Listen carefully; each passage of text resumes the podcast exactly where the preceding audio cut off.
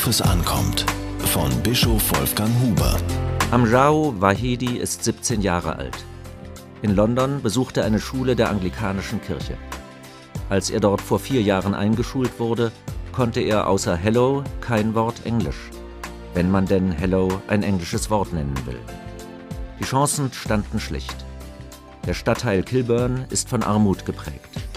Nicht nur Amjao hatte schwierige Startbedingungen, seinen Mitschülern ging es nicht besser. Die Sitten waren rau, aber sie rauften sich zusammen. Sie erlebten ein gutes Erziehungsklima. Jeder sollte ans Ziel kommen.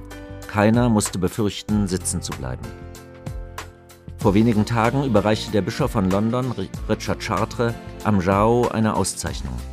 Er hatte die Schule nicht nur mit herausragend guten Leistungen abgeschlossen, er war auch eine von Schülern und Lehrern gleichermaßen geachtete Persönlichkeit geworden. Was war geschehen? Bischof Richard Chartres, mein Partner und Freund in London, erklärte mir diese erstaunliche Entwicklung mit vier einfachen Worten.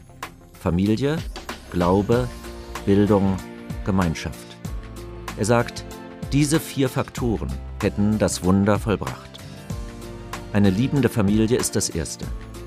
So armselig die Verhältnisse auch sind, Amjao fühlt sich in seiner Familie geborgen, angenommen und begleitet. Das vermittelt Sicherheit und Kraft. Auch unter noch so schwierigen Bedingungen entsteht ein Bewusstsein der eigenen Würde. Der Glaube ist das Zweite.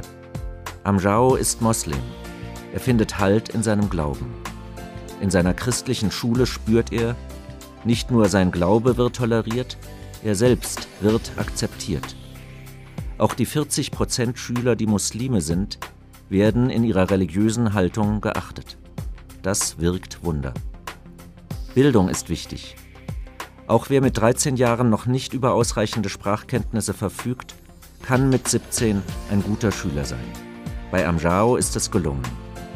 Jetzt plant er mutig seine Ausbildung. Sport und Freizeit sind das Gebiet, mit dem er sich beschäftigen möchte.